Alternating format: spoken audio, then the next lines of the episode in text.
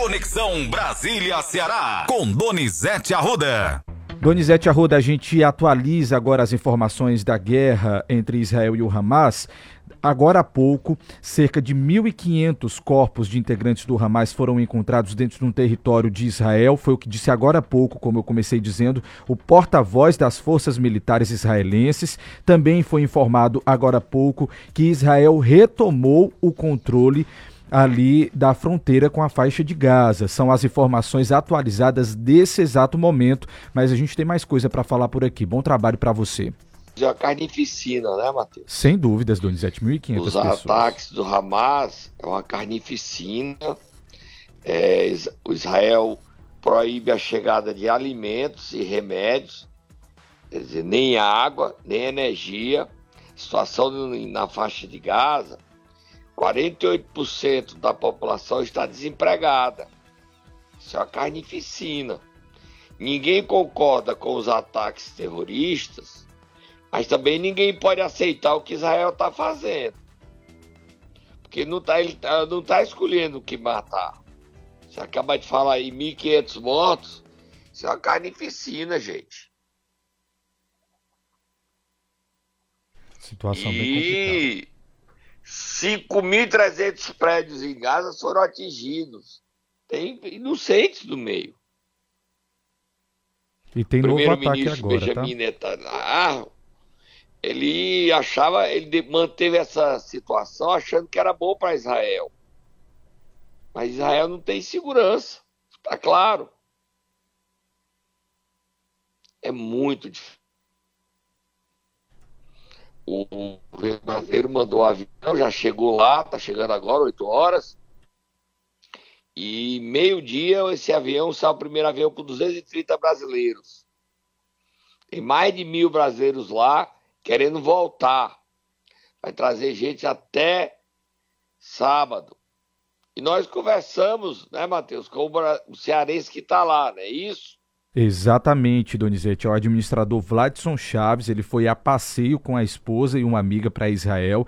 E a gente está mantendo contato com ele que está agora, nesse exato momento, tentando embarcar de volta para o Brasil, para voltar ao Ceará. Ele falou com a gente agora há pouco, o Vladson, dizendo que está bem complicado a situação porque o aeroporto está lotado de pessoas tentando embarcar, muitos voos estão sendo cancelados, ele ainda não sabe se o seu voo vai ser cancelado. E, inclusive, há uma tensão para um ataque do Hamas que pode acontecer a qualquer momento, porque ele diz que nas últimas horas parece que a situação deu uma tranquilizada. E informaram, inclusive, em uma rádio lá local de que quando eles ficavam muito tempo quietos, Donizete, por muito tempo quietos, significava que eles viriam com força total. Então existe esse medo, existe essa tensão e a gente falou com ele e ele traz os detalhes então para a gente direto de Israel. Da aeroporto Ben Gurion. Exatamente. Ah. O Vladson Chaves, vamos ouvir.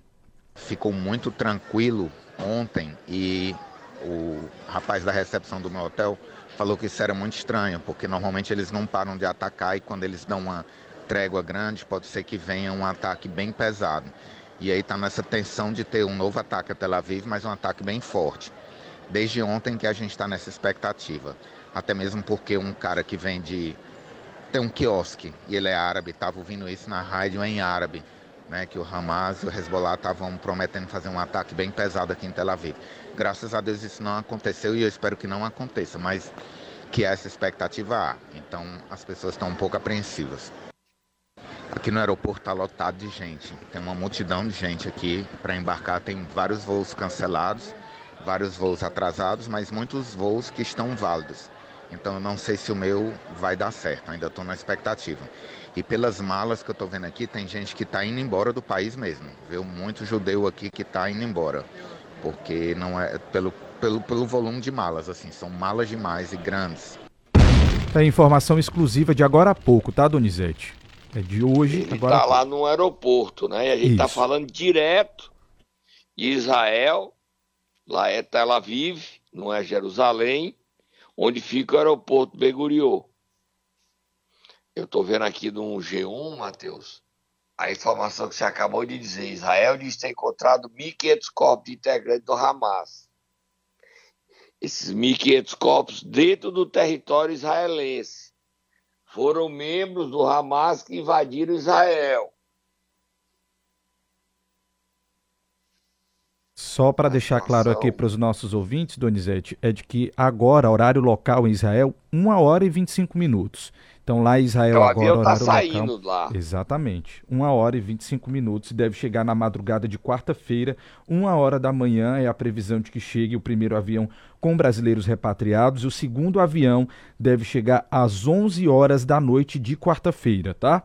E tem voos previstos para quinta, sexta e sábado também. É muito, tem mais de mil brasileiros. Esses brasileiros são turistas, Matheus. Exatamente. Segundo o Itamaraty, Donizete, só uma informação aqui, são mais de 1.700 brasileiros que já procuraram a Embaixada do Brasil em Tel Aviv para deixar Israel. Então, a, a, o primeiro balanço aí do Itamaraty é esse. 1.700 brasileiros já entraram em contato com o Itamaraty para deixar o país. É, situação muito delicada. Muito delicada. Muito. E a gente não sabe como é que o dia de amanhã, não.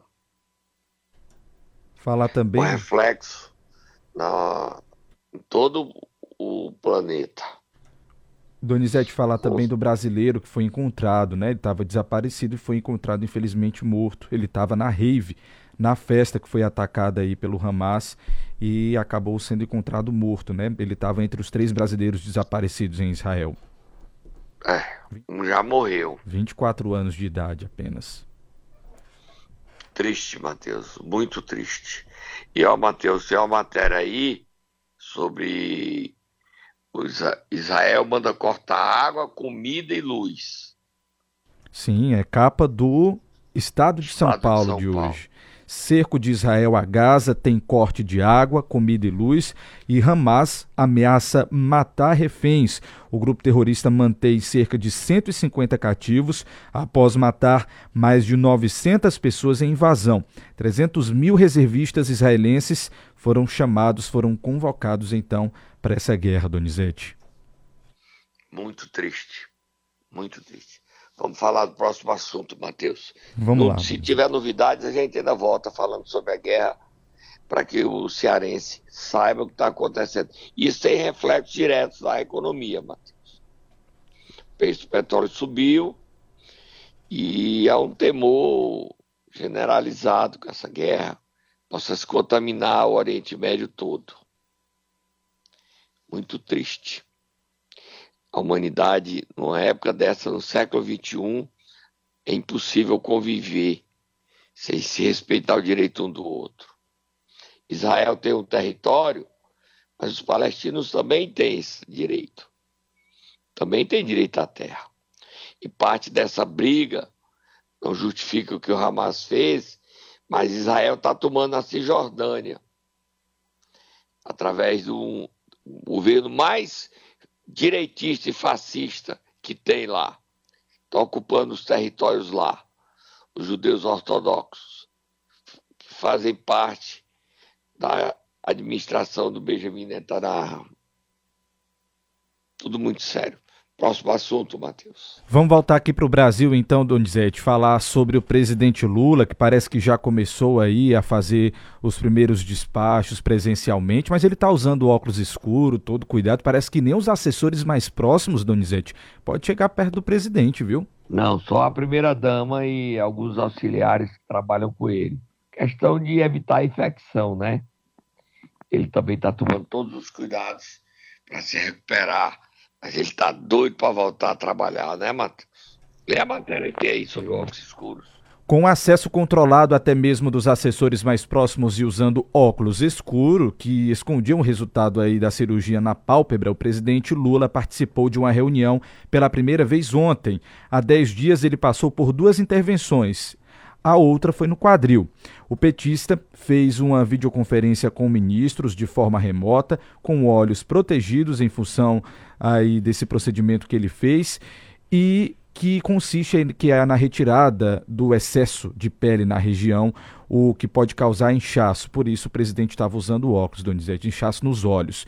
Isolado no Palácio da Alvorada desde que deixou o hospital no dia 1 o petista tem intercalado sessões de fisioterapia com uma rotina de trabalho restrita. Longe dos assessores, Lula passou a dar ordens e despachar apenas por telefone. Assim está sendo a rotina do presidente. Foi numa dessas chamadas, por exemplo, por telefone, que ele mandou o vice-presidente Geraldo Alckmin acompanhar a situação da seca em Manaus e se inteirou sobre o conflito em Israel. Tá fácil a vida do presidente, não.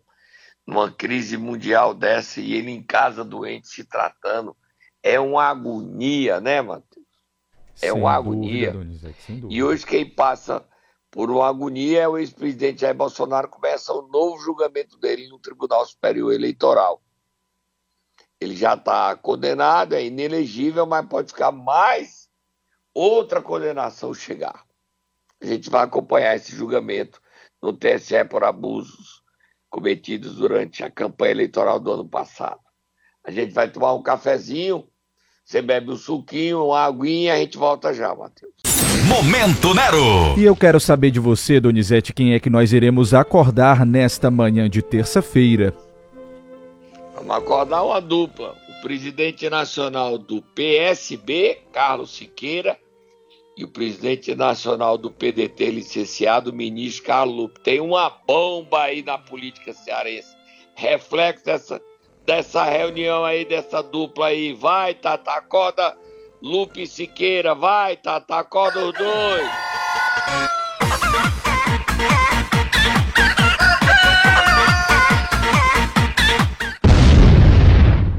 Matheus, você tá sentado. Sentadíssimo, Donizete. Que informação, viu?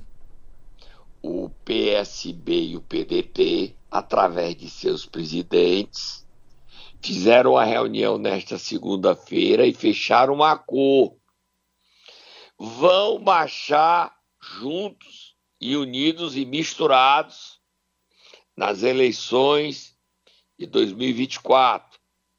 É um preâmbulo de uma federação. Isso significa que a possibilidade de Ciro Gomes ir para o PSD, PSB é nula como também é nula a chance do PSB receber Evandro Leitão no Ceará, em Fortaleza.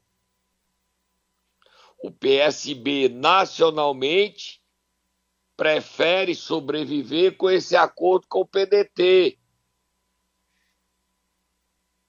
É uma bomba. Quem foi para o PSB com essa possibilidade de federação, tem que examinar essa situação. Porque no Ceará, devido à presença de Ciro Gomes, o PDT pode ser o partido que mande, que fique com o controle de uma federação. Então, como é que fica essa situação? A própria permanência de Eudoro Santana no PSB fica ameaçada. E eu não tirei essa história da minha cabeça, não. É manchete hoje no jornal O Globo, não é isso, Matheus? Exatamente, Donizete. Está na edição de hoje do jornal Globo. PDT e PSB selam um acordo de olho nas eleições de 2024. Leia um trechinho aí, Matheus. Fala sobre o Ceará, inclusive. Isso. Dois partidos da base aliada do governo Lula, PSB e PDT, selaram um acordo para viabilizarem juntos candidaturas a prefeituras pelo país nas eleições de 2024. Segundo o blog do jornalista Lauro Jardim do Globo, o acerto foi feito em uma reunião na semana passada entre as duas siglas, que são comandadas por Carlos Siqueira e pelo ministro Carlos Lupe, presidente licenciado do PDT. A ideia por hora é de uma união acordada para que se montem chapas de prefeitos e vice de acordo com a força do partido em cada uma das regiões. Entre as capitais, o PSB comanda Recife com João Campos, que deve se candidatar à reeleição. Já o PDT governa Aracaju com Edivaldo Nogueira, que cumpre o seu segundo mandato, e Fortaleza, onde o partido vive uma guerra interna que coloca os irmãos Cid e Ciro Gomes outra vez em lados opostos. No fim de agosto, o diretório estadual do partido autorizou a desfiliação do presidente da Assembleia Legislativa, Evandro Leitão, ele é ligado à CID e tem apoio da maioria das lideranças da sigla para concorrer contra o atual prefeito José Sarto, que é do PDT, próximo a Ciro. Posso parar por aqui, Donizete, ou mais? É, mas leia, leia um restinho. Ensaio de federação, os dois últimos parágrafos. Vamos lá, Donizete, lá na última coluna. Não é o primeiro movimento de aproximação entre as duas siglas que ocupam a base de Lula. Em março, o PSB chegou a reunir sua executiva nacional para tratar formalmente a possibilidade de se juntar ao PDT por pelo menos quatro anos. Anteriormente, o partido já havia debatido uma união com o PT, mas se retirou das tratativas por considerar que, nos moldes discutidos, havia risco de ser suplantado. As duas siglas que fazem acordo, as duas siglas que faz que fazem parte de um mesmo bloco na Câmara dos Deputados somam 31 deputados, 17 do PDT, 14 do PSB, além de sete senadores, Donizete. Olha, é dizer, o que a gente vê aí é que no Ceará fica com o Ciro e eles vão apoiar, querem o apoio do PSB ao a reeleição de Sarto.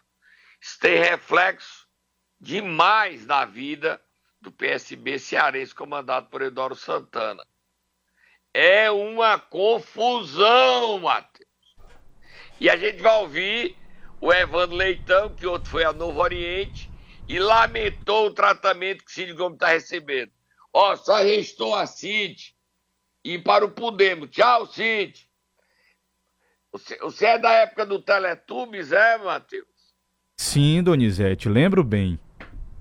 É hora de dar tchau. Tchau, Cid. É hora de dar tchau. Tchau, Cid. Tchau. Tchau, tchau, tchau. Tchau, tchau, tchau. Vai, bota o Evandro Leitão falando.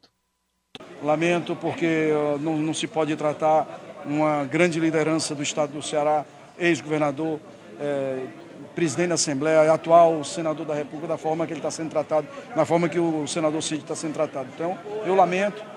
É, infelizmente, o PDT ele está, cada, cada dia que passa, minguando. Só sei que eu lamento essa situação toda, é, a falta de respeito para com o senador Cid, para com todos nós, todos nós que deputados federais, estaduais, que é a grande maioria.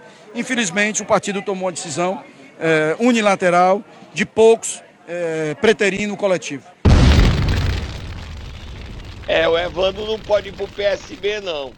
Restou ao Evandro ficar aonde? Vai sair do PDT, ele já tem a carta de anuência, o PDT está querendo anular essa carta.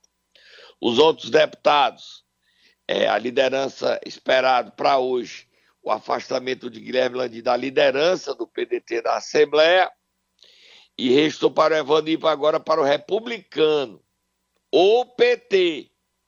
No PT é risco que ele vai disputar com Luiziane Lins, disputar o direito de ser candidato. Luiziane disse que não abre mão dessa candidatura. Pegou fogo essa notícia aí. Que a reunião não foi nem ontem. Eu disse que tinha sido ontem, você leu a matéria, foi semana Isso, passada. Donizete, semana o vazamento passada. é que foi ontem. Isso. Exatamente.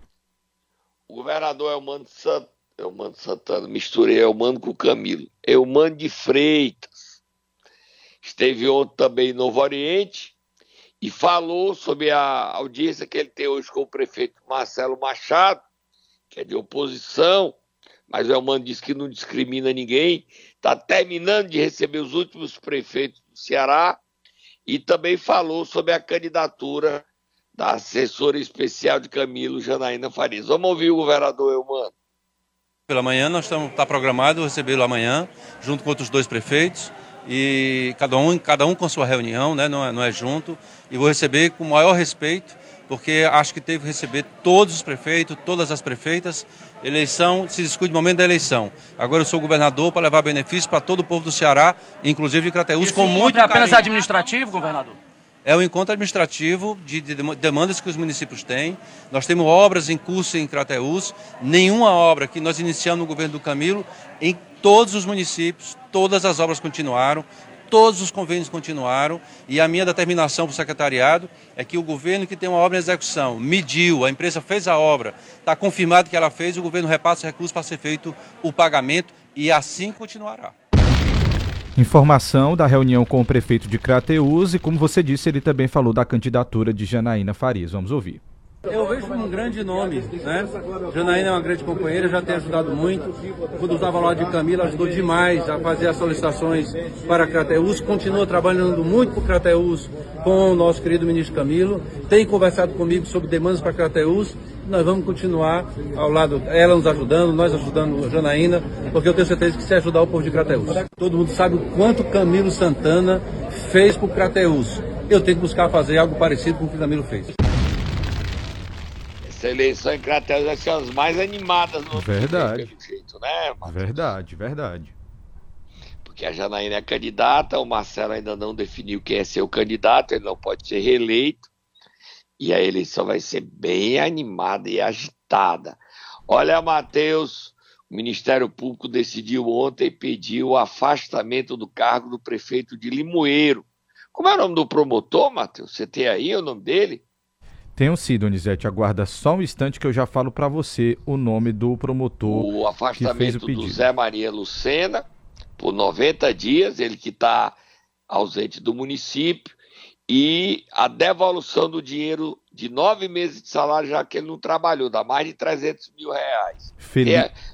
Lê, a decisão, Matheus. Donizete, Felipe Carvalho de Aguiar, tá? Promotor de justiça titular foi ele que fez, então, o pedido. Você quer que eu leia o trecho do documento ou pode ser da matéria mesmo, Donizete? Não, leia o trecho do documento, para gente Vamos ser lá. bem fiel. Pronto. Só o trecho que refere ao afastamento. Dos, pe dos pedidos, tá, Donizete?